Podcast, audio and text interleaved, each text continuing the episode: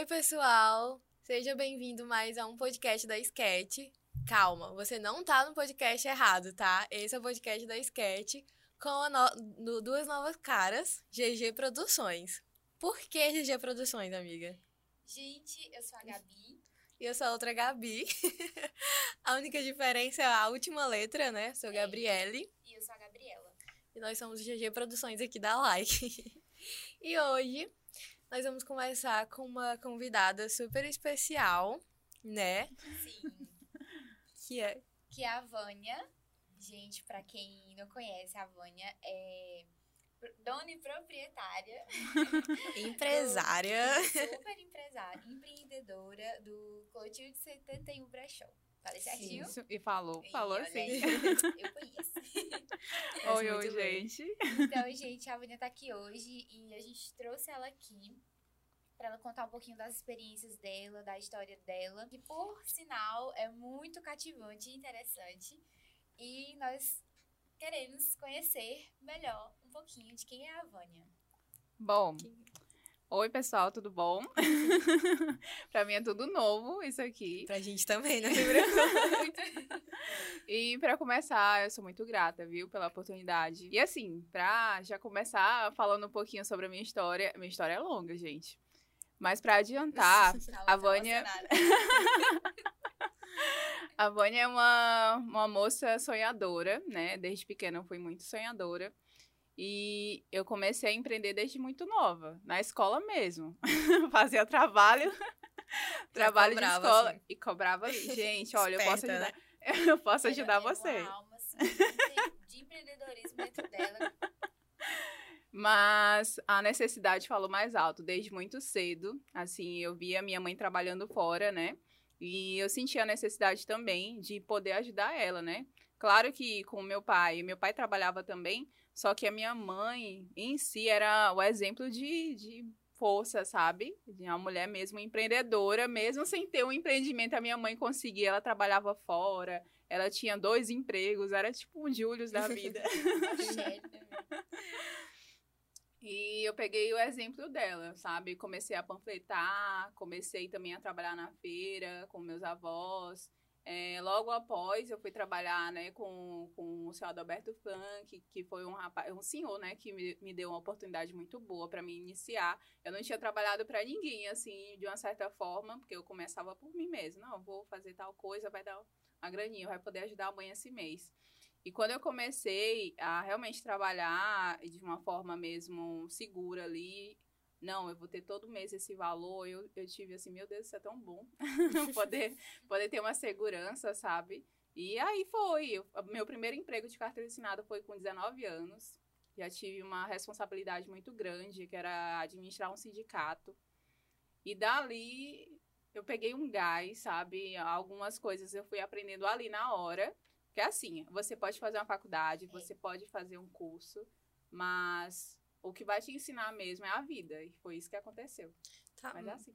Como é administrar um sindicato? Como que foi Como- isso? Gente, se eu falar pra vocês que eu tava numa fila de, de três pessoas, né?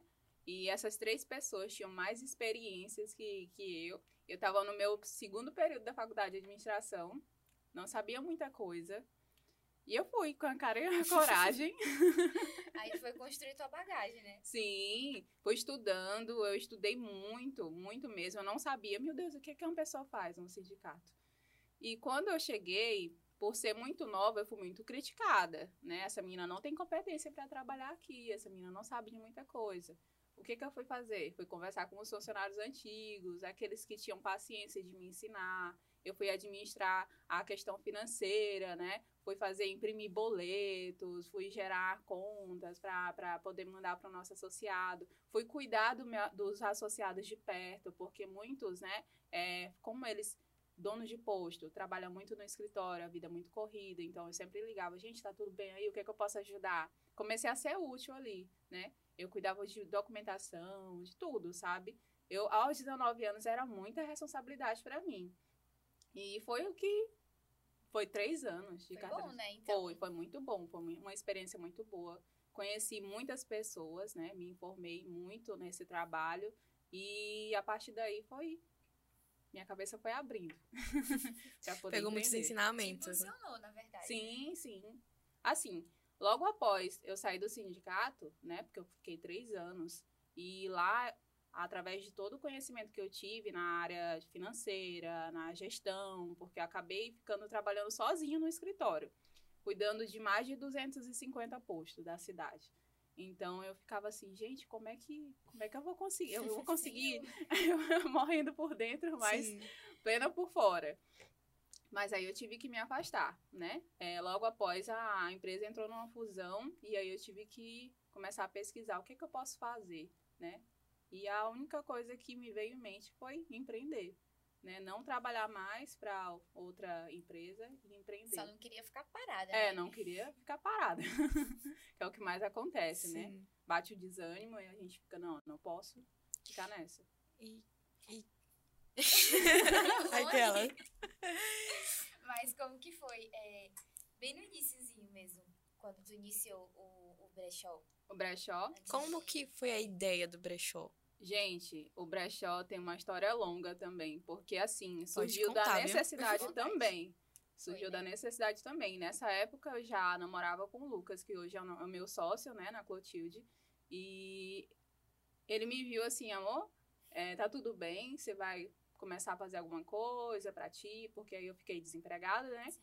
E eu falei, não, eu tô, tô pesquisando o que, que eu posso fazer. Entrei em contato com, com a minha mãe. Mãe, o que, que a senhora acha? O que, que eu posso fazer? Ela, minha filha, você pode estar tá mandando seu currículo para alguma empresa, alguém pode estar te contratando. Não, mãe, eu quero fazer alguma coisa para mim. Vânia, é muito arriscada. Eu não quero trabalhar pra ninguém, eu quero ser a dona e proprietária. Meu negócio. Comecei com minhas roupas, né? Quando eu vi que eu não tinha algo, né, preciso, de forma precisa, eu comecei a desapegar das minhas roupas, né? Eu já via esse mercado lá fora, né, crescendo. Eu falei, não, vou, vou começar com as minhas peças.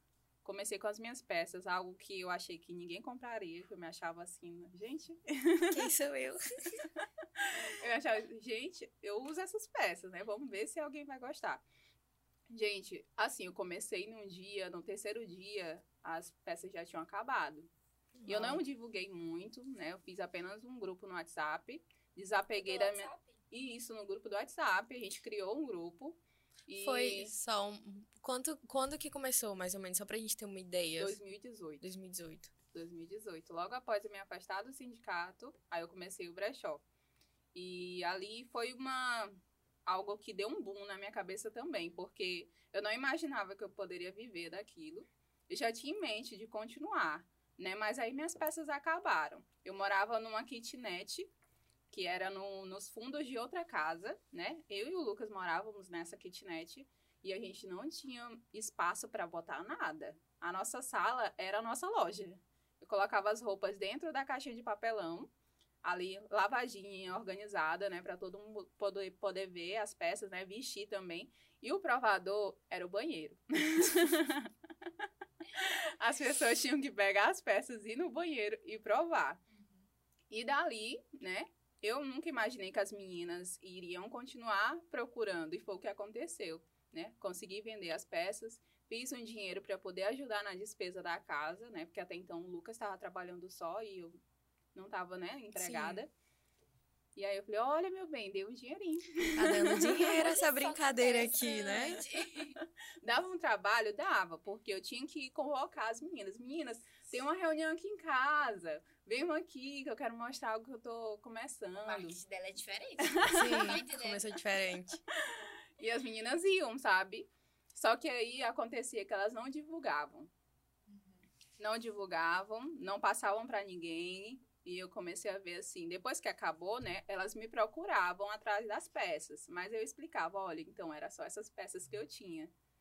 Aí eu fui atrás de mais peças, trouxe pra, pra ver se elas gostavam e elas continuavam gostando, só que sempre era aquelas mesmas clientes, sabe, as mesmas amigas e não mudava. Era restrito, né? Era.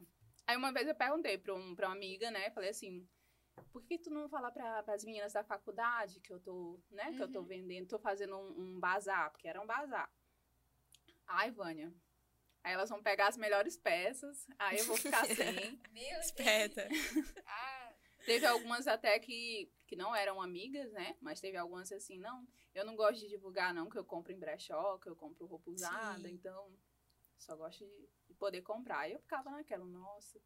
Mas aí, Balde de água Tinha- fria, né? sim, Demais. tinha que manter a cabeça no lugar, porque se você não mantém a cabeça no lugar, quem é que vai tocar o seu empreendimento, né? Então a partir dali já era um empreendimento. Tinha que ter um foco, né? Sim, tudo tem que ter o foco. E como foi, assim, pra lidar com esse certo... É, é um preconceito, né? Com, Sim. com esse tipo de pessoa que não gosta de comprar em brechó. Porque, às vezes, eu acredito que o preconceito, ele não é por você comprar em brechó ou bazar. Mas sim porque a peça foi usada, né? É Sim. usada. Sim. Então, como é, foi esse, processo, esse teu processo de com pessoas? Com, que você encontrou, acredito que várias, nesse Ah, decorrer. encontrei. Teve uma né? situação, teve uma situação que aconteceu comigo e com o Lucas. O nosso diferencial é que a gente levava as peças até o cliente. Muitas vezes o cliente não gostava de, de sair aí. para poder ser visto comprando Sim. essas peças. Então a gente levava até a casa dos clientes. E teve uma situação com uma senhora que a gente chegou na casa dela, aí ela falou assim: corre, entra, pra ninguém te ver. Meu Deus. Vale, meu Deus. Que, que é isso? E a gente entrou, eu não tinha entendido, né? Você. Aí quando a gente entrou, ela já falou assim: coloca aqui no meu quarto que eu vou começar a provar. Quando alguém chegar, você não fala que é roupa usada, tá? Meu Deus. Mulher, quase que ela te passa uma fita aqui. um Gente, eu fiquei tão sem graça. Eu fiquei Um assim. constrangimento. Demais! Quando chegou uma amiga dela e perguntou: Nossa, o que é isso? É roupa nova? Porque todas as nossas peças sempre foram etiquetadas. Sim. A gente lavava e etiquetava. Aí eu falei: É um brechó. Aí- A cara da mulher deve ter. e ela, mulher, tu compra roupa de brechó, tu não falou que era do, do, de uma loja tal. Ela, Pegando a mentira. ela, não, eu compro com ela, a roupa dela é arrumadinha e tal. Arrumadinha. Aí eu, Meu gente, gente, tem um grande problema aí. O, a única coisa que eu comecei a observar era esse apego a esse preconceito muito raiz, porque esse preconceito Uhum. sempre foi enraizado. Tipo, quem Sim. as pessoas que compravam roupas usadas não tinham condições de comprar roupa nova. Ou então as pessoas que compravam roupa usada escondia, né? E eu comecei a, a analisar a partir daí. Como foi? É, a partir desses clientes, eu comecei a desenvolver um, um, um marketing em cima da Clotilde, que era o quê? Gente, as nossas peças não, não são somente usadas, né? São peças que já foram fabricadas, então você não precisa gastar, a indústria em si não vai gastar mais litros e litros de, de água. Eu expliquei todo o processo em si da- das peças, né, para chegar até o cliente. Então, a conscientização foi o primeiro passo. Tu foi convertendo a mente das pessoas, Sim. né? Dos teus clientes. Sim, porque assim, o que não é visto não é lembrado.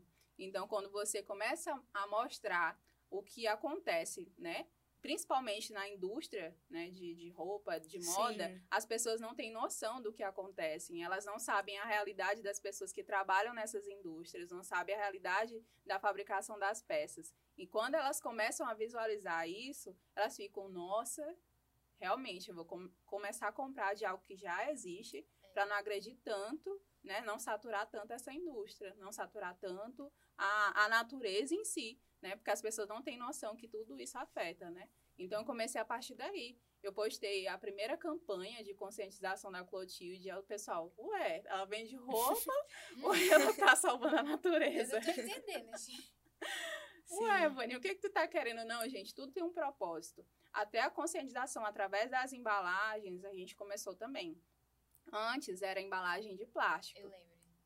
E a Não gente cheguei nessa colocou... parte quando- ainda. Mudou. Não, é, deixa pra mais tarde. Não, mas a Gabi é desde o início mesmo. É, porque quando mudou, a gente tava. Eu lembro que eu tava trabalhando com, a- com a- com as meninas, né? Tava com um grupo de amigas no trabalho. E eu acho que ela meio que ela fez um, um lançamento. Ela, mulher, o marketing dela é diferente. Aí eu sei que ela fez essa mudança. Né, de, de sacola, mas tava tão lindo que a, que a gente se juntou assim, não, vamos todo mundo juntar, que a gente tinha dinheiro no dia, né? Eu tava aqui pra comprar, mas a gente quer essa sacola. Ai, gente, eu não sabia disso. Babado. Meu Deus, tô feliz, não sabia disso não. Olha Gente, aí, é- o poder.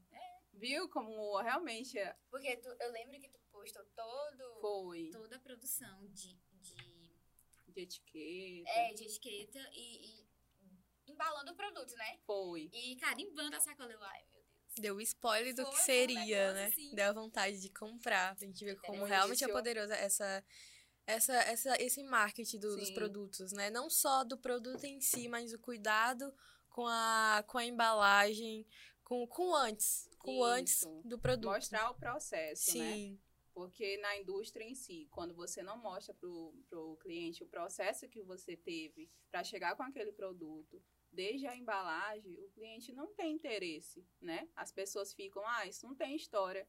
Então, a gente, através também da embalagem, através de todo o mecanismo de início do brechó, eu comecei a contar uma história dali, né? Até isso a gente fala também, que as nossas peças contêm história. Então, as pessoas começaram a se interessar. Gente, que história? Do que, que ela tá falando? as pessoas têm interesse a partir Sim. disso. Então, foi através daí. porque dá uma, uma repaginada Sim. nova a, a esse uso da moda, da Sim. moda consciente, né? Porque não é só uma roupa, que é uma nova história vai ser construída, uma nova novas perspectivas e, e tudo mais. É bem legal essa esse novo olhar pro, pro brechó, para as roupas de brechó. Porque realmente essa, essa- mudança de, de mentalidade. Ai, meu Deus. essa, ó. essa mudança de mentalidade das pessoas é, em decorrência ao uso do brechó, a compras de roupas do brechó, vem mudando.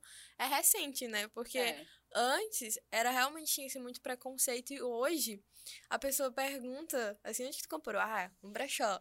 Ah, não sei o quê. Eu, É eu- orgulho, né? Sim. É um orgulho falar que você comprou em um brechó, comprou bom e barato. Sim. É isso que é importante. Sou feliz com É, isso. eu, eu tenho uma, uma amiga minha, ela divulgando no Instagram dela, né? Um roupa onde ela compra e tal, e geralmente é brechós que tem lá na cidade. Eu acho isso muito interessante, Sim. porque a gente vê o crescimento dessa, dessa nova roupa. Geração, Isso, né? dessa nova geração de brechó. Porque não é Sim. mais uma roupa usada. Sim. Gente do céu. E são roupas boas. Se eu for em São Paulo, eu piro lá. Ah, também. Nem só lá, né? Nem só lá. Cresceu É? tanto que, assim, sempre existiu, né? O meu avô, que foi o que iniciou com minha avó, né? O brechó na minha família, que tem toda uma história, o brechó na Conta minha essa família. história aí pra gente. A minha avó, ela também é uma mulher empreendedora. O meu avô adoeceu, né? Na Uhum. época, eles sempre foram ali ribeirinhos do Riacho Bacuri. E nessa época, meu, meu avô adoeceu e ele não conseguia mais sustentar a família a partir dali. Então, minha avó, ela procurou um meio de sustentar a família, sabe? Sim. Não, meu marido tá, tá doente, precisa de mim, meus filhos também. Então, ela começou a vender roupa usada. Na sala de casa, ela ia chamando, batendo panela, gritando: gente, vem aqui, tem roupa. E o pessoal ia. Tinha preconceito? Tinha, mas o pessoal ia. E através dela foi pra minha mãe, aí da minha mãe foi pra mim. Aí ficou todo-. Chegou aqui na Vânia. Agora da próxima geração, né? Mas o meu avô sempre achou uma loucura a minha forma de trabalhar. Ele nunca entendeu. Ele falava assim: minha filha, mas pra que, que você tem que comprar a roupa e ainda lavar? Eu vou, é todo um processo. Ele não entendia, né? E até então, a curadoria, que é o que a gente fala, né, no, no meio do, Sim. da moda sustentável, do brechó, é, é um meio de você tratar a peça, de você cuidar da peça até chegar ao cliente. Então, a gente tem esse processo desde o início. E eu sempre falava pro meu avô, vou, eu vou demorar um pouquinho, viu, pra vir aqui, porque eu ainda tenho que lavar essas peças que eu tô garimpando. Aí ele, meu Deus, Vânia. Mas é assim. tenho lavando roupa. Sim. Roupa já usada. É. Quem Mas é quiser que assim. compre. E quem comprar lava. É, eu tô falando em um ponto que eu queria chegar. Sobre o garimpo. Uhum. Como que funciona esse garimpo? Porque eu já vi, tam- assim, o garimpo aqui na cidade e fora. Porque eu já vi que tu já viajou pra São Paulo, né? Sim. Atrás de... Eu já vi tuas fotos lá em, em Ah! cima de, de umas sacolas. eu, meu Deus. Como que funciona esse garimpo? Gente, assim, o- garimpo não tem treinamento, não tem curso. Já me perguntaram, Vânia, tem curso pra, pra aprender a garimpar? Não. Só a vida, É, cara e coragem. É experiência, sabe? É a força de vontade. Eu já entrei em lugares e ainda entro, lugares que eu acredito que ninguém entraria. É, sujo, com mofo, é, que você tem que usar luva, tem que usar máscara. Antes da pandemia a gente já usava. E com. E muito, muito sujo, sabe? A gente pega a peça que você olhando assim, meu Deus, tem certeza que essa peça é a mesma de depois que tu levou pra loja? Sim. Então, assim, um garimpo não tem um pulso. Eu aprendi mesmo na, na garra, na força mesmo. Assim, desde pequena, eu sempre vi, eu sempre tive contato com roupa usada, através do trabalho do- dos meus avós. Mas eu garimpava pra mim, sabe? De acordo com o meu gosto. O que eu fui acrescentando foi a questão do, do, do que o meu cliente deseja, né? A moda vintage, que é o que eu trabalho hoje, é a que eu mais amo. Sim. Então, é a que eu sempre amei. E deu super certo. Eu nunca imaginei que alguém ia querer uma peça que tivesse 20 anos, né? Mas é através de um trabalho. Não, tu é demais. Ela, ela sempre fala que, nasce- que não nasceu nessa época, nasceu na época errada. Eu, tá. Sim, eu também sou super. Eu tenho certeza que tem alguma coisa errada. Eu falo pra ela que não, que Deus quis que ela nascesse nessa, ela nasceu nessa. Eu de você oh, gente. Não, mas é assim mesmo. Sim. E assim como a Gabi, assim como a gente, muitas pessoas acham que nasceram na, na época errada, porque realmente as E peças, as peças antigamente, gente, você olha assim, você se encanta. Sim, é E verdade. esse mesmo olhar que eu tenho apaixonado por essas peças, as minhas clientes começaram a ter. Até pessoas que antes não gostavam começaram a gostar. Então foi através desse olhar, sabe? Clínico. Ai, minha cliente gostou dessa peça, vou começar a trazer mais dessa peça. Não fugindo do, do, do meu público, né? Do, não fugindo do, do ciclo que eu criei, da- das pessoas que começaram a frequentar. Mas era assim, tipo, era um olhar clínico, procura, é força de vontade, tem que ter tempo. As pessoas acham assim, Vânia, tu olha aí no catálogo, tá? Que aí eu vou lá na loja amanhã, aí tu traz pra mim. Tá bom. Eu quero desse jeito aqui. Eu, gente, não é assim. Eu vou explicar, porque muitas vezes as, as pessoas não sabem, não compreendem a forma, né? A gente leva o quê? Olha, tem uma peça que é super rara, né? E eu já encontrei duas vezes, que é uma jaqueta da Hard Rock. Nossa. Gente, Pai, assim, né? Na hora que posta, né? pra ter noção, já tem cinco anos que eu garimpo pra brechó. A gente chora, né? Quando... Quando encontra a peça dos sonhos. É, Sim. não, a gente chora quando a gente não consegue. É. Sofrimento Eu, eu tô olhando lá os stories, aí eu vejo uma peça, né? Eu, nossa, que linda, ai, vou ver. Eu tenho um Aí- print. Eu pulo, um minuto depois, tá lá, vendida. Eu, hum, Droga. Gente, Eu O que eu mais recebo de mensagem, Vânia, eu vou olhar os stories, aí eu coloco. Esses dias a- uma amiga minha comentou, ai, quero. Aí depois na outra caixinha, af, porque já tinha sido Sim. vendido. Não, agora à tarde eu tava olhando os stories, aí ela postou aqui é, uma calça, né, tamanho 40. Nunca tem meu tamanho. Linda, tamanho 40. Aí quando eu passei pro, pro próximo story, vendido. Vendido. Eu, a minha situação hoje foi com o vestido Aí as pessoas ficam assim, Vânia, e aí? Eu falei, gente, eu chegar, assim, eu ainda não, não cheguei onde eu quero chegar. mas pra chegar onde a gente tá, tipo, de poder postar uma peça e a cliente gostar e já ser rápida, foi muito processo, foi muito preconceito que a gente sofreu, foi muitas vendas que a gente não conseguiu fazer, né? Eu já fui dormir muitas vezes, porque antes no- o nosso brechó, o meu brechó era na sala de casa. O Lucas chegava do trabalho, e aí, amor, como é que foi? Não tinha vendido nada. Eu falava, não, fiz uma venda. Opa! tinha vendido nada. Eu ficava super desmotivada, ficava muito triste, mas aí eu ia estudar. Eu ia estudar alguma coisa, eu pegava uma peça diferente. Não, eu vou estudar sobre essa peça. Aí eu mostrava pra ele. Ele, Vânia, não, eu não sei, porque que tu ainda, né? Então, não, meu bem, vai dar certo, uma hora vai dar certo. Até que foi caminhando, mas foi todo um processo. Foi todo um processo. Tu foi perseverante, né, nisso. Ai, demais. Já, já cheguei. Já cheguei a um certo ponto de falar assim, não, vou dar uma pausa. Vou dar uma pausa, e foi uma pausa de dois meses aí. Não faz agora, não. Pausa Mas era uma pausa quase que encerrando. Sim. Porque era tanta coisa que estava acontecendo. Porque, assim, o, o mercado em si é feito de alto e baixo, né? Altos e baixos. Você nunca sabe onde você vai estar se você não tiver uma, uma organização ali. Não, eu sei que tá mal nesse momento, mas uma hora vai melhorar. E eu tinha essa esperança, sabe? Tipo, ah, não tá bem, tá muito bem, mas uma hora vai ficar bom. Só que as pessoas que estavam ao meu redor falavam assim, Vânia, por que, que tu continua? Já vendeu o que tinha pra vender, eu acho que tu pode tocar outra coisa. Não, gente, vai dar. Mas chegou uma hora que, de tanto eu ouvir, Eu falei, não, realmente, vou dar uma pausa. Cheguei a voltar a trabalhar de carteira assinada. E Sim. aí, eu esqueci a Clotilde um pouquinho, né? Esqueci não, porque empreendedor nunca esquece. A gente fala que vai dormir, mas fica mexendo no celular. mas eu deixei de ladinho um pouquinho. Mas assim que a gente, quando eu decidi voltar, já foi pra loja física. Já foi arriscar com tudo, com um pé na porta, sabe? Sim. E aí deu certo. Tá dando certo. Ai, que bom, vai dar certo, vai que tá dando certo. Nome de Jesus. Amém. Amém. E aí? Pode falar. Deu muita história ainda. Gente, eu falo muito, viu? Vocês podem. Não pode, não pode falar. Pode apertar o botãozinho. um pouquinho. É, eu queria. é, tu falou um pouquinho sobre o consumo, que tipo de consumidor é o pessoal do. O consumidor. que- Pera, que eu ia falar. Corta de novo. o... o tipo de pessoas que consomem o brechó, né? As roupas do brechó.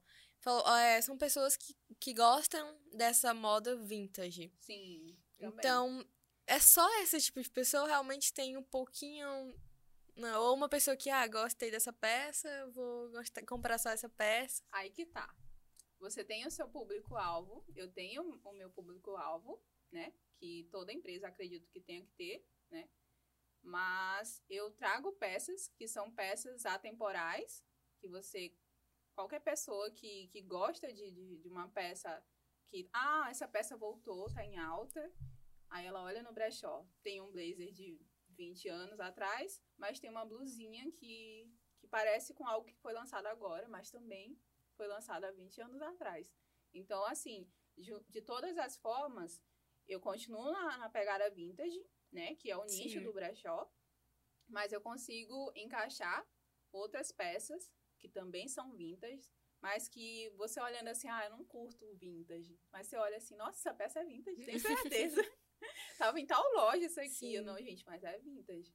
Por isso que as peças são atemporais, né? E assim, de certa forma, eu não fico sem, sem conseguir captar essas pessoas, né? Porque eu consigo mesclar tantas peças de acordo com, com o look, né? Com o look que a gente também tem esse diferencial. É, eu posto a peça, mas aí a cliente, ah, Vânia, eu não sei com o que usar. Eu acho que essa peça não tem nada a ver com o meu guarda-roupa. Aí eu vou lá, monto o look. A Gabi mesmo. A Gabi teve um, teve um dia, Vânia, me manda aí um vídeo assim. Eu fiz um vídeo chamada com Meu ela. Deus. É muito amor por essa cliente, viu? Então, é dessa forma. Tipo, se tu não gosta de uma peça vintage, não, Vânia, eu acho que não tem nada a ver comigo. Mas aí eu vou dar uma pesquisada. Eu falo, olha, essa peça aqui fica legal com tal peça que tu tem no teu guarda-roupa. Tu vai me informar, Vânia, eu visto assim, assim.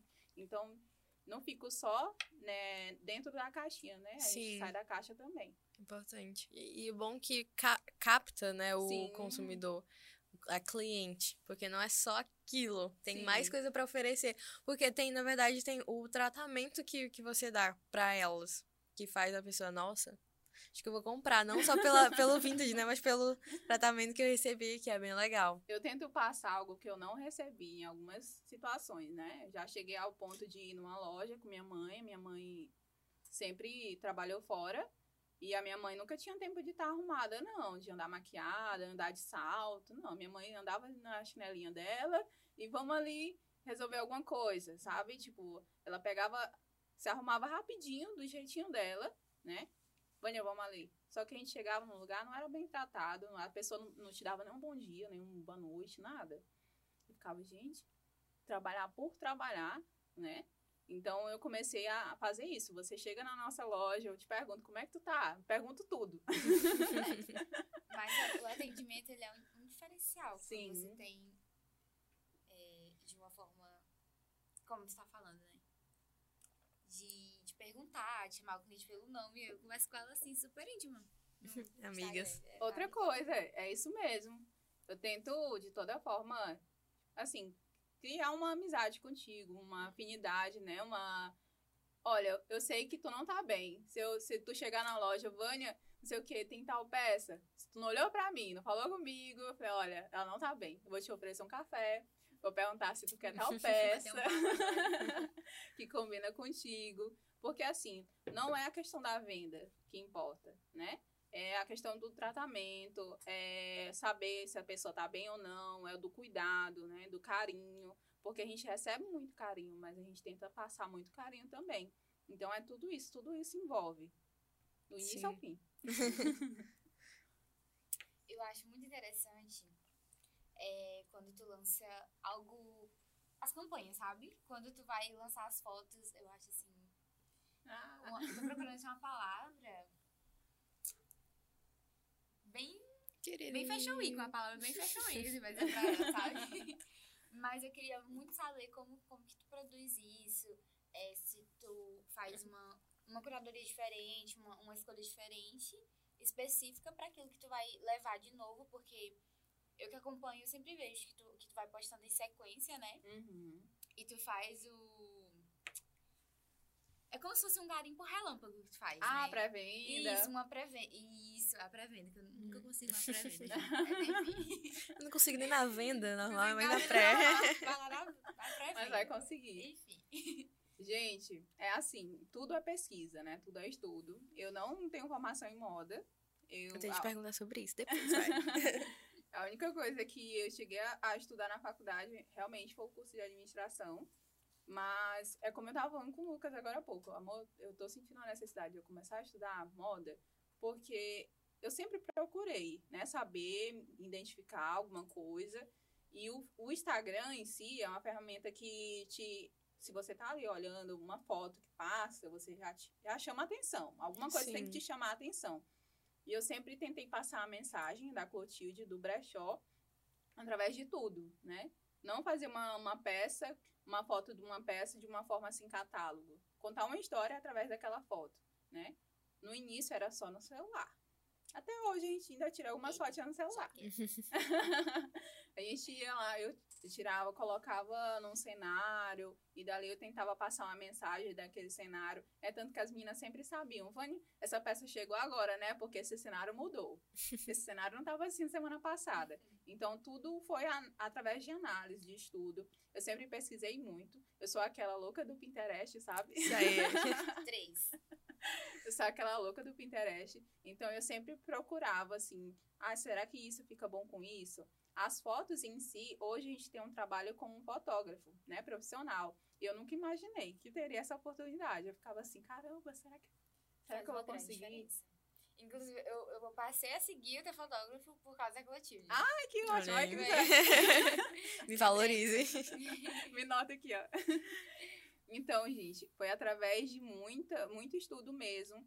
Ah, o Instagram em si não é uma ferramenta só, só ah, vou postar tal coisa para vender. Não, né? Eu queria que as clientes, quando entrassem no Instagram, con- conhecessem a história do brechó. É tanto que a gente posta a nossa história, a gente posta um pouquinho do nosso trabalho, os bastidores. A pré-venda foi algo que surgiu, assim, de uma... As meninas, Vânia, e aí eu tenho que garimpar alguma coisa antes. Manda alguma Antes. coisa. É, Um spoiler. eu quero um spoiler. Só que aí eu ficava, gente, se eu postar nos stories, vai dar aquele alvoroço, Como, né? que, como que tu dá conta nos, nos direct? E é só eu, tá? eu peço calma para as meninas, as meninas são compreensivas, graças a Deus, Que elas bom. entendem. Mas o Instagram em si, a pré-venda, foi algo que, que eu pensei ali, será que dá certo? Eu já vi a pré-venda lá fora, né? A galera já fazia de, de coleção, de, de marcas mesmo, sabe? É, e eu ficava analisando, será que dá certo eu fazer isso no brechó? Será que dá, dá algum resultado? A primeira pré-venda eu fiz nos stories, quando a gente estava lá em São Paulo.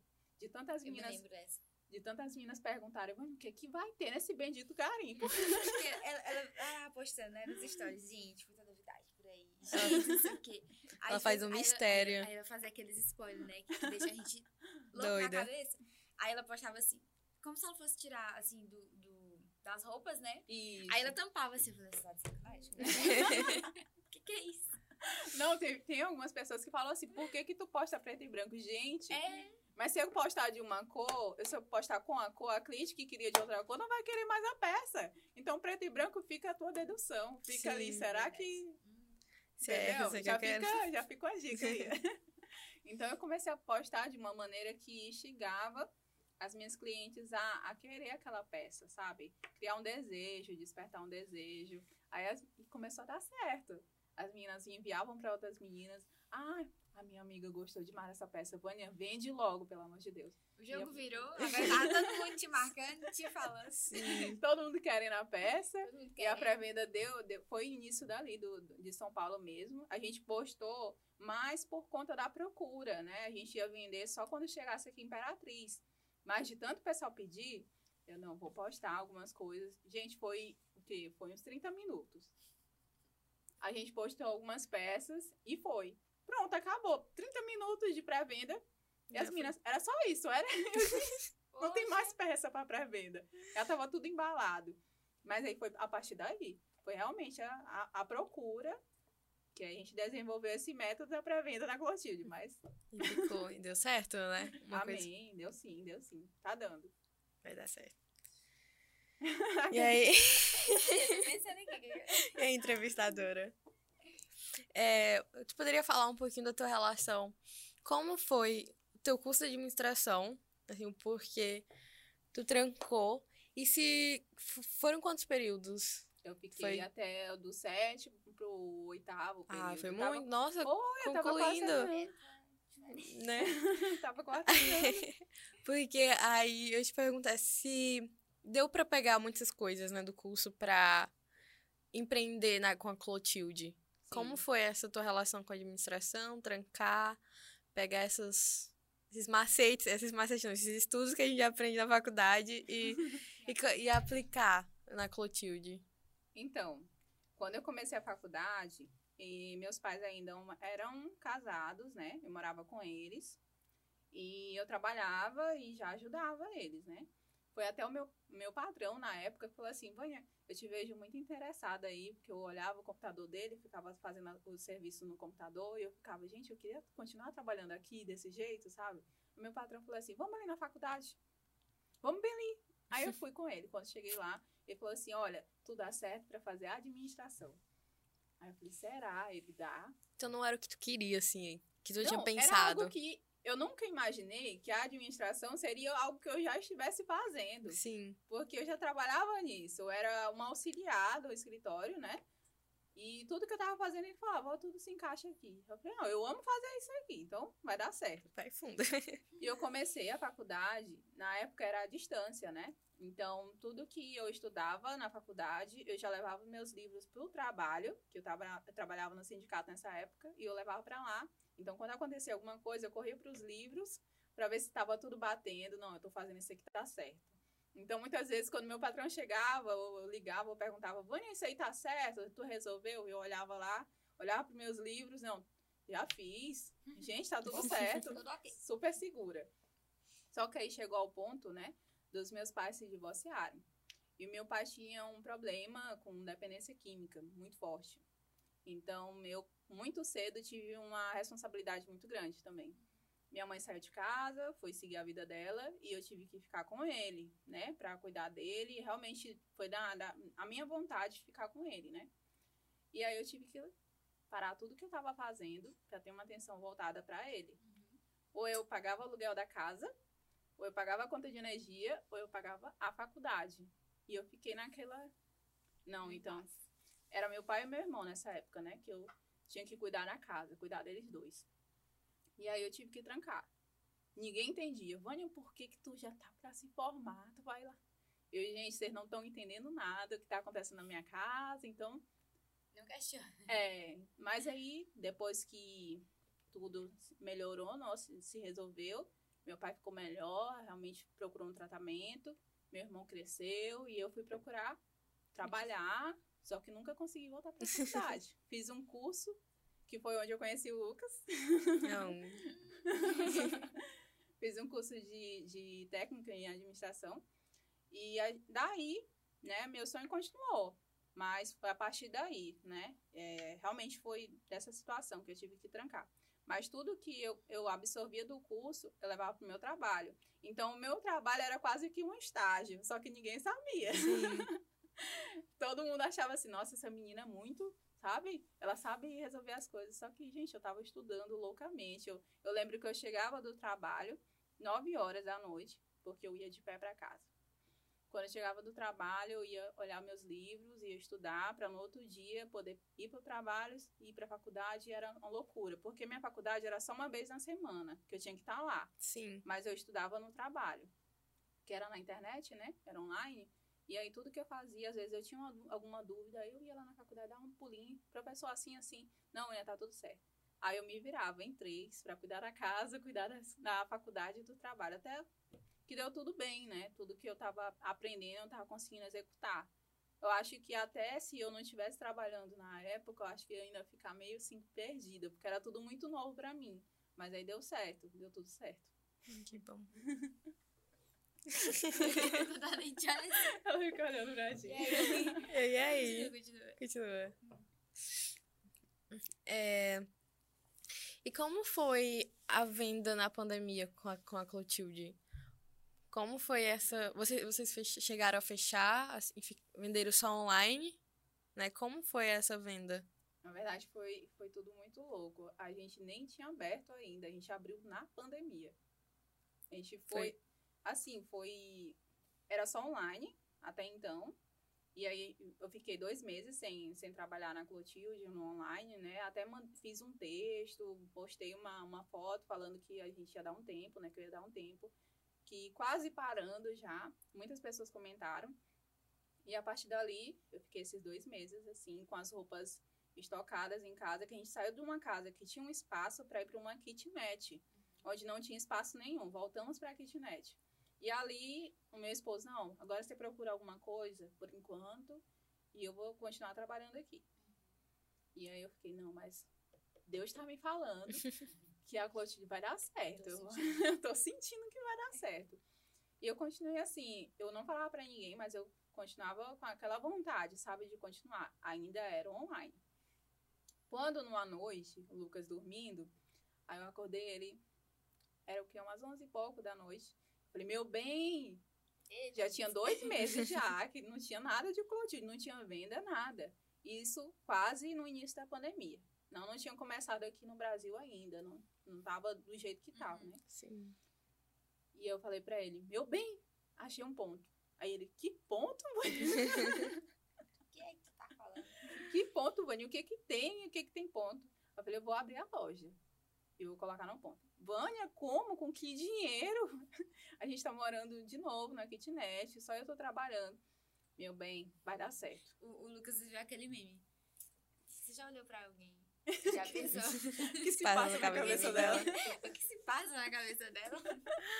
Gente, era tão de Deus, era tão pra acontecer que eu mandei mensagem pra dona do ponto esse horário. Perguntei, ainda está disponível, totalmente segura, sem nenhum centavo no bolso, tá? A Aí ela- coragem. E ela me respondeu ali, tá, quer dar uma olhada amanhã? Eu tô... Eu falei, Caramba! aí eu fiquei, hum, tá bom, mas aí quando chegar lá, eu converso com ela, explico, né?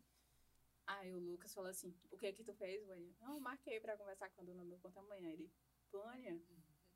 Oi, tudo bem? Você olhou pra mim. Vânia, como é que tu vai fazer? Tu não tem condições de manter uma loja no momento e ainda mais num ponto comercial. Eu falei, vai dar certo, confia. E aí a gente foi. Quando chegou nesse ponto, a dona do ponto, né, tinha falado assim, olha, aqui era a minha loja, né, e eu contei a minha história pra ela. Aí ela só pegou e me deu a chave. Ok, pode entrar. Eu Falei, não, Nossa. não, mas então, tem, uma, tem um probleminha. eu não tenho dinheiro senhora, senhora. Calma, senhora. Calma, senhora. Aí ela, não, mas é seu. E ali eu fiquei pensando, como é que eu vou fazer? Como ainda não era a pandemia, né? Eu pedi para uma amiga minha ceder o espaço da garagem dela para me fazer um bazar. Aí eu fiz o primeiro bazar de garagem da Clotilde, na garagem dela. E eu nunca imaginei que o povo iria. E o povo foi. Três horas da tarde começou o quê? Começou uma e pouco, se eu não me engano. Mas quando deu três horas para as quatro horas já tinha acabado todas as peças. Eram mais de seis araras. E acabou tudo, com menos de três horas de duração. E eu fiquei, caramba. Aí eu cheguei pro Lucas e falei, viu? Deu Confia. certo. Confia. Confia que deu certo. Aí eu fiz o dinheiro de pagar o ponto, né? Fiz o dinheiro de pagar o primeiro mês de aluguel. A gente comprou algumas coisas para poder mexer no ponto, né? Não precisava reformar, tinha só que pintar algumas coisas para deixar a cara da Clotilde. E eu comecei a desenhar no Canva.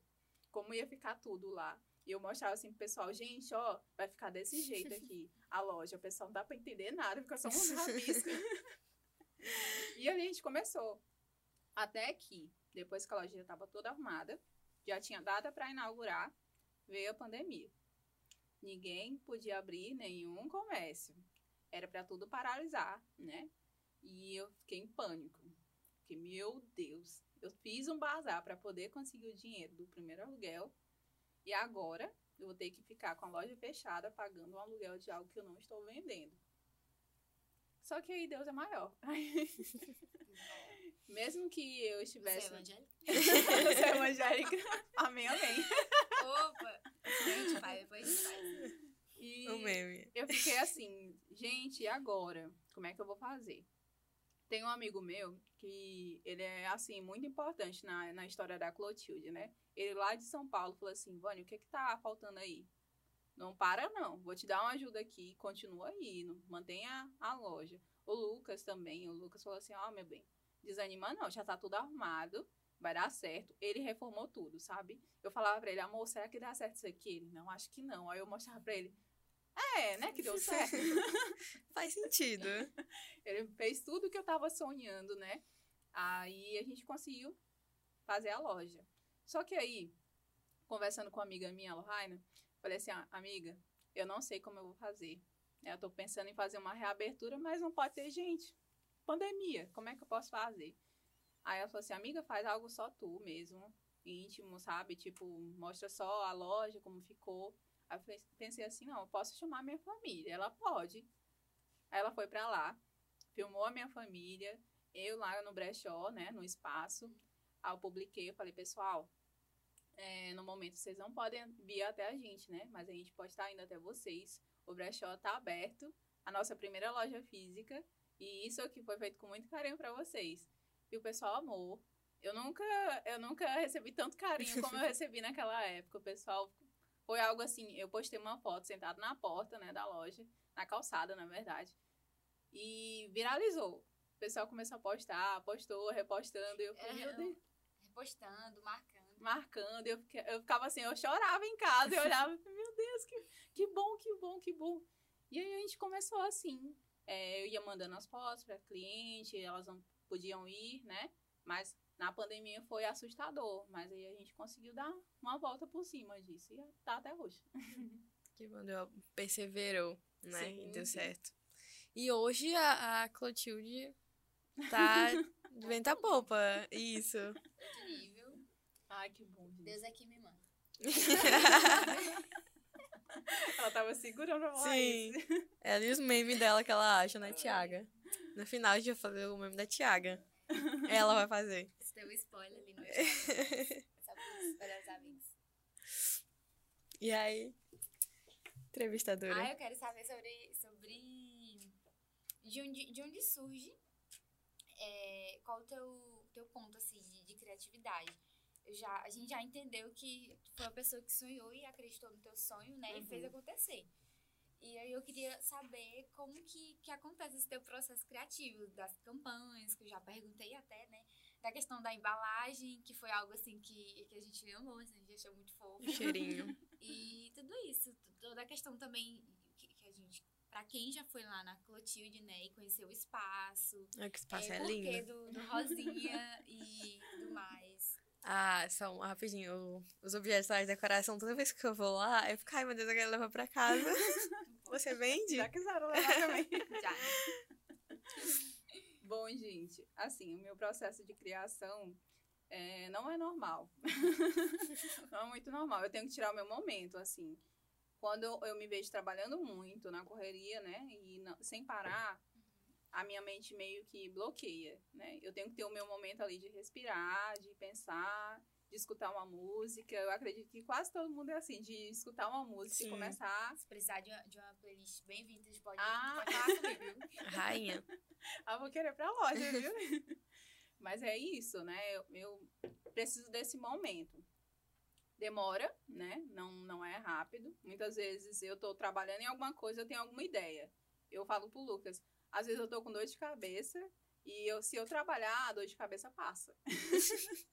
Que milagre é esse?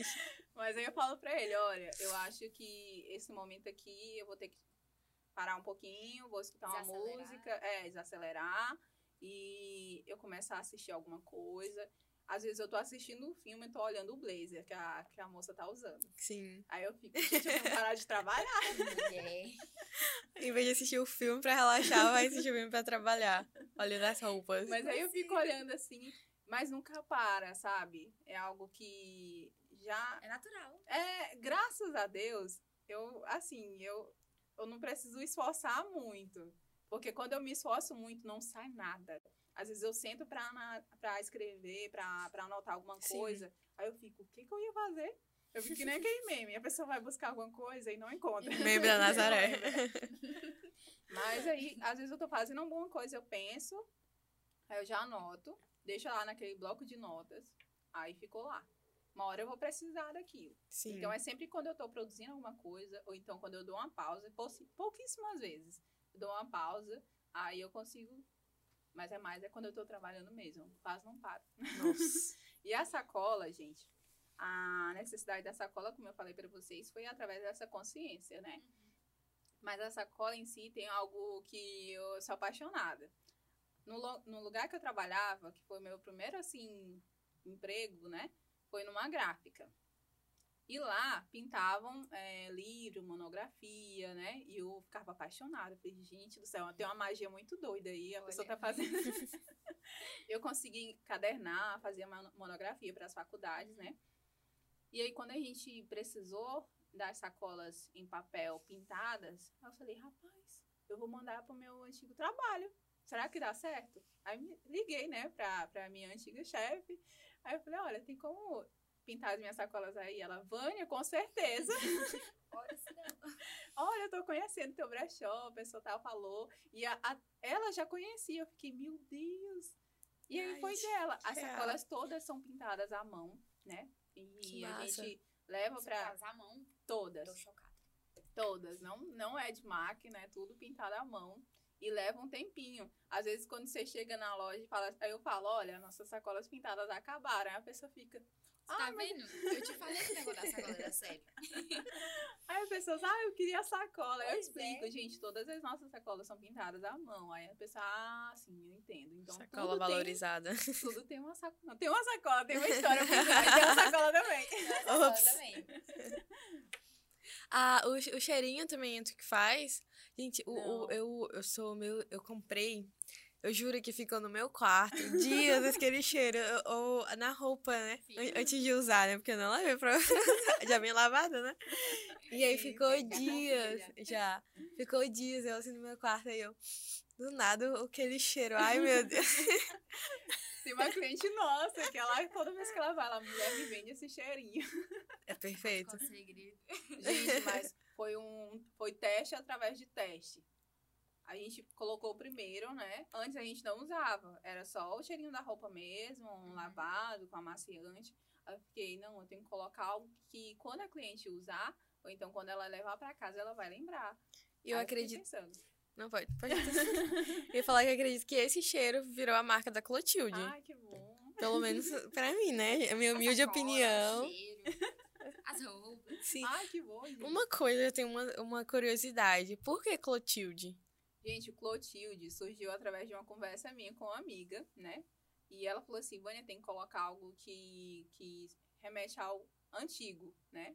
Mas que não deixe a raiz da mulher, sabe? Que foi- Nada. Ah, aqui sonhando aqui, Foi algo que a gente, através dessa conversa, né? Ela trouxe essa ideia. Eu fiquei pensando, Clotilde. Aí ela é, Vânia, a Clotilde, ela é uma mulher empoderada, é uma, uma mulher que foi Miss, né? E ela é a personagem quase que principal do Chaves. Então todo mundo conhece é. ela, né? Misteriosa. Ela tem todo um mistério por trás. Ela tem uma história por trás que ninguém sabe. Aí fica todo mundo querendo descobrir o que tem na casa Sim. dela. Por isso, o, o- é, é um gatinho, né? A- é, é referente também a, a Clotilde? Isso. Só que Chaves? todo mundo fala que tem aquele nome, né? O do gatinho. Só que quem é, realmente é Chaves Raiz sabe que o nome era do cachorro e não do gato. Aí o pessoal fica, hum. Aí eu falo, então você não é Chaves Raiz. Quando a Eu pessoa não sou chega- Chaves Raiz. Mas é através dela, né? A gente Que pensou. massa. Porque assim, no início era pra ser só brechó. Vânia brechó ou algo do tipo. Só que ninguém divulgava. Ninguém falava que comprava em brechó. E a gente pensou em colocar o nome de uma mulher que as meninas pudessem falar, não, foi ali na Clotilde. Sem ser ligada a brechó. Legal. Então, quando as meninas compravam, ah, eu comprei ali na minha amiga, Clotilde. Aí todo mundo achava que era uma pessoa, sabe? Minha amiga íntima, Clotilde. Com o passar do tempo, que eu vi que as meninas iam perdendo um pouquinho, sabe? Algumas pessoas iam perdendo um pouquinho, assim, essa vergonha, sabe? De falar, de divulgar. E eu coloquei Clotilde 71 Brechó. Aí a, a galera, quando vai divulgar, fala, foi no brechó da Clotilde. Tá? Já mudou, então... Gente, minha cabeça tá explodindo com essa informação da Clotilde 71, da onde que surgiu. Agora tudo faz sentido. Tudo faz sentido. Tudo faz sentido. Mas foi assim. Que legal, muito legal a história de conhecer mais um pouco sobre a Clotilde, né? Essa nossa amiga, Clotilde, de como ela nasceu e conhecer também um pouquinho da tua história. É, é muito legal saber Ai, que por detrás de tudo isso tem toda essa, essa carga que hoje é, fez o que a Clotilde ser hoje na cidade, né? Quem sabe aí pro Brasil, mundo, Amém. receba uma... Essa bagagem que construiu, né? Que fez nascer a Clotilde. Sim, é bem interessante. Gente, Gostei. foi muita luta. Eu lembro de uma frase que meu avô falou pra mim quando eu comecei, né? E que eu, eu falei pra ele que eu tava com muito medo de começar a vender minhas, as minhas peças, né? Mas como eu já tinha vendido, eu falei assim, vou, vou começar a garimpar aqui no seu brechó pra levar a novidade pra minhas amigas, que elas gostaram. Só que eu tô com medo, vô. Eu não sei se vai dar certo. Eu tô com medo de ser julgada, eu tô com medo de ser criticada, porque nessa época também eu fazia feira na Praça de Fátima. Muitos jovens passavam e me julgavam, achavam, não, essa menina tá passando fome, ela tá fazendo isso. Sendo que todo trabalho é digno, todo trabalho é Sim. honesto. E eu fazia isso. E eu falei assim pro meu avô, tô com tanto medo de ser julgada, tanto medo de ser criticada. Meu avô falou assim, minha filha, você só vai saber se tu começar, né? E é tanto que eu, eu, eu postei essa frase no, no Instagram assim que, que ele se foi. Eu postei porque é algo que me toca muito, né?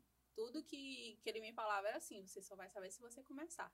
Então, através de, de- do começar, né? Eu tinha muito medo. Eu acho que se a Vânia de 2018 não tivesse arriscado, acredito que nunca que a gente estava vendo tudo isso, sabe? A Clotilde não existiria.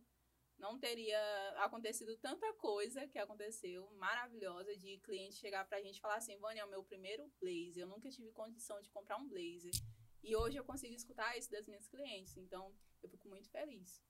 Que emocionante. Você tá aqui pra impulsionar várias outras Vânias que Ai, que sonham. bom, que Sim. bom. Isso E é várias- que te comanda. É forte. Gente, é forte. É forte demais. Tô, tô encantada. Ai, Nossa. obrigada. e aí? E aí? O que mais? E aí, Data? Tá tudo ok? Rapaz. A gente foi bom, hein? Eu falo. Agora eu tô mais tranquila, gente. Eu vou tomar Tu até uma respira, água. respira. Você respira. Oh, Vai- O microfone eu vou deixar. né? Ei, não, é, a bichinha falou assim, não, agora eu tô tranquila, né? Aí vem um negócio e Pá. Mas, gente, eu tenho um problema de vista, viu? Relevem. Tô enxergando algo bem aqui, aí eu não tem nada a ver. Só, né? Deixa eu ver aqui nas minhas. Acho que. Essas, entre- Essas entrevistadoras é ótima. Releva nossa Então, primeira gente. vez. Esse, esse foi mais um episódio do nosso podcast. Sério. Tu, bom, tem alguma coisa mais pra falar? Já falou tudo. Não, assim, é, o que eu tenho pra falar é que ninguém começa nada sozinho, né? Hoje as pessoas me veem na, na, na, na Clotilde, mas é porque realmente eu tenho, tem que ter alguém lá, né, pra mostrar. Mas todo o processo, sempre tiveram pessoas, assim, sempre teve pessoas atra- atrás de mim, do, do meu lado, sabe, me ajudando. E o Lucas, né? O Lucas foi o que mais me ouviu chorar, mais me viu de- de- querer desistir. E ele falava, moço, para com isso, sabe? E eu, eu acredito que, assim como eu, tem muitas pessoas assim, que acham que estão sozinhas, que acham que não tem ninguém que apoia, mas sempre tem, né? Tem uma mãe, tem um amigo, tem um namorado, né? Como eu tenho. Então, para essas pessoas não deixar essa voz da, sabe, da, do desânimo falar mais alto, né? Começar a analisar as pessoas que você tem ao redor, as pessoas que querem ter o sucesso, porque no início ninguém vai entender, né? Mas não é culpa das pessoas. Porque muitas vezes você não sabe explicar o que você quer, o, o seu sonho. Eu não sabia falar o que eu queria. Eu falava, ai, será que eu consigo? e ele, ele conseguiu, o Lucas conseguia captar tudo que, que eu falava, né? Hoje, se eu sair da Clotilde, eu sei que eu, eu tô tranquila, que eu, sabe, ah, hoje tá bem ali, vou, vou resolver tal coisa, né? Porque ele já, muitas vezes ele já entende mais do que eu né? Tem marca de, de roupa que eu, eu vejo assim e falo, caramba, que roupa legal. Ele, amor, é da marca tal, a história dela é assim, assim, assim. Mas o Lucas está diferente, eu sou tão diferente nessa história agora. Então, sempre tem alguém, né, que vai te ajudar, sempre tem alguém que vai completar o teu sonho, porque hoje o sonho é nosso, é meu e dele, né? A Clotilde é algo que cresceu através dessa união. Eu acho que se eu estivesse sozinha, eu não, não teria não estaria nesse processo como a gente está hoje. Sim. Então, tudo através de união foi muito bom que a gente construiu e a gente está construindo. Então, é isso. Eu falei sobre eh, a questão, né, de, de hoje tu ser uma referência e impulsionar outras ONGs que sonham por aí. Uhum. Hoje a gente já vê uma demanda maior de brechós aqui, né? É. Acho que tu quebrou tanto essa, essa questão de, de converter a mente das pessoas que existem mais brechós do que tinha há três anos atrás. Sim, sim. As pessoas tinham, tinham assim, receio de, de empreender nesse sim. ramo. Hoje, o que eu mais vejo são pessoas, ó, no nosso direct mesmo, a gente recebe mensagens de pessoas, ah, tu dá mentoria, tu, uhum. tu pode me ajudar aqui, como é que eu posso desapegar das minhas peças? Olha aí, um então, futura. As pessoas já ficam assim, eu fico, caramba, antigamente ninguém queria nem comprar e hoje as pessoas querem vender. E eu fico tão feliz pelo crescimento, porque é um mercado que tem tudo para, né, para bombar, né? As pessoas necessitam, é, as, as pessoas necessitam dessa moda circular. As pessoas têm o, o a capacidade de, de, de conseguir ter um empreendimento, né? Então, muitas vezes, o seu empreendimento está no seu guarda-roupa, você não sabe. Você tem tanta peça. Ah, eu, eu poderia desapegar dessa peça. Sim, gente. Você pode desapegar. Tem, tem outra pessoa que sonha em ter uma peça que você tem no guarda-roupa. Então, eu acho muito interessante, muito legal. Hoje, quando eu vejo o Instagram, alguém mostra, Vânia, olha esse brechó. Eu fico, caramba, eu olho daqui. Eu falei, meu Deus!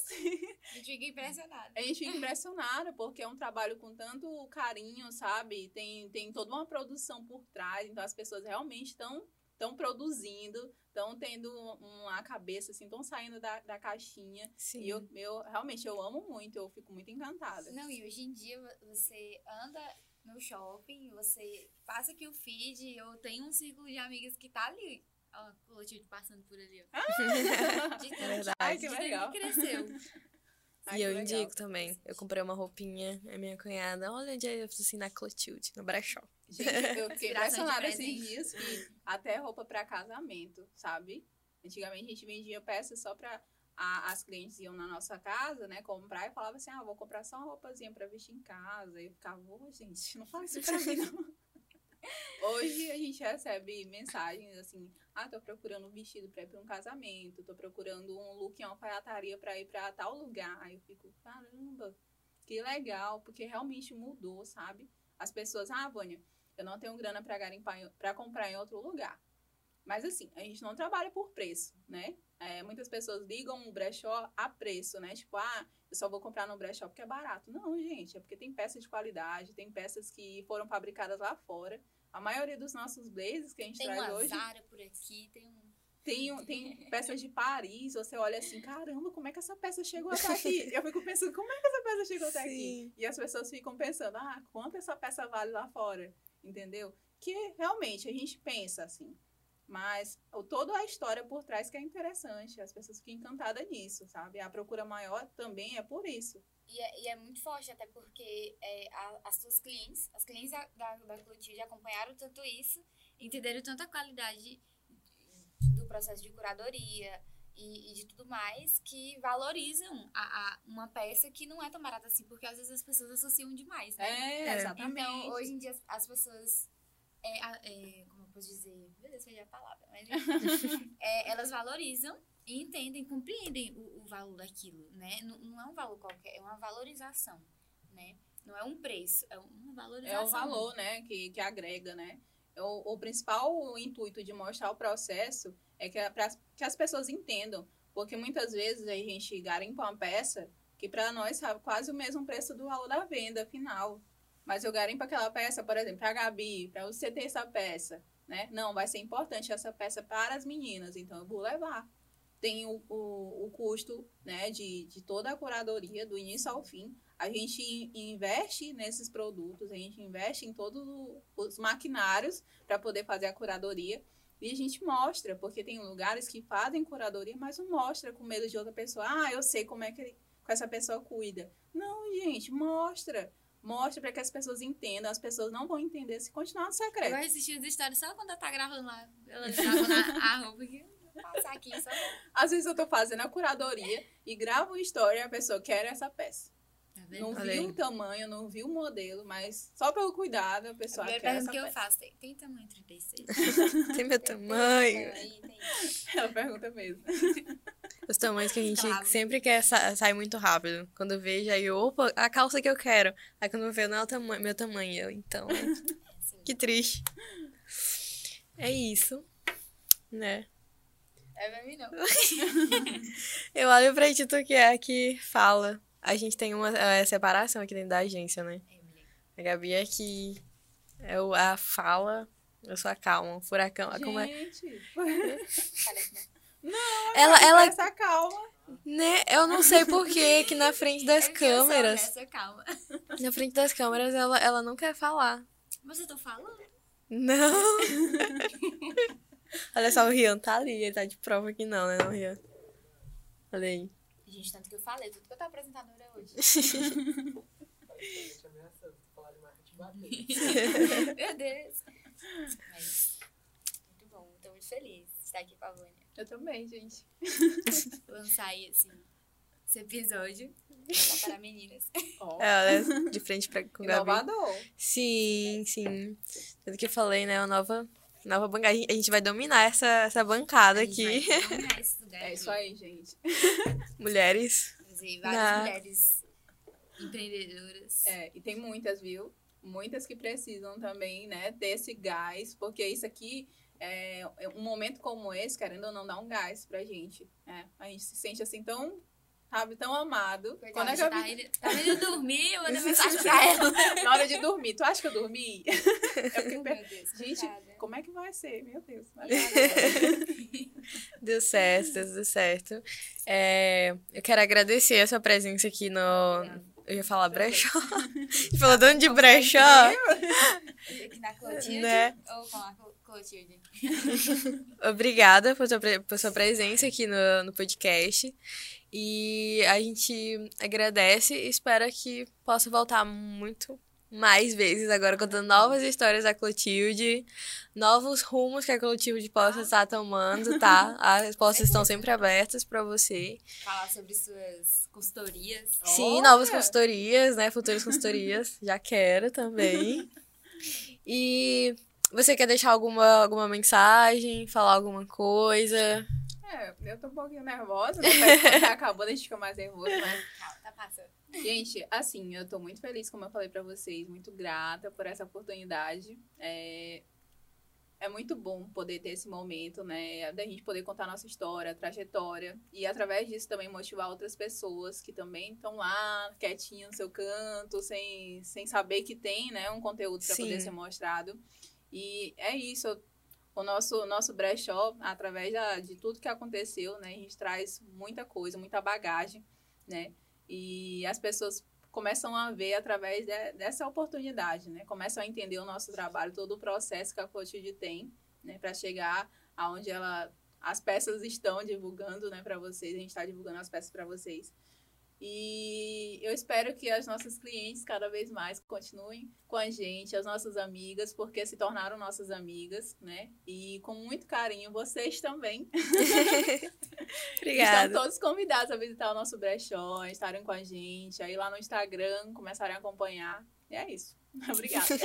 Coloca, qual é o arroba do, do Instagram Arroba gente? Clotilde71 Brechó. Certinho. Fácil. vamos lá, vamos lá. Certinho. E aí, Isso, dá o foi. tchau aí pro pessoal. Um episódio com uma nova bancada, uma bancada diferente. Sim. E é isso, gente. Fica ligadinho que a gente volta. Sim. Vai. Tchau. Cortou.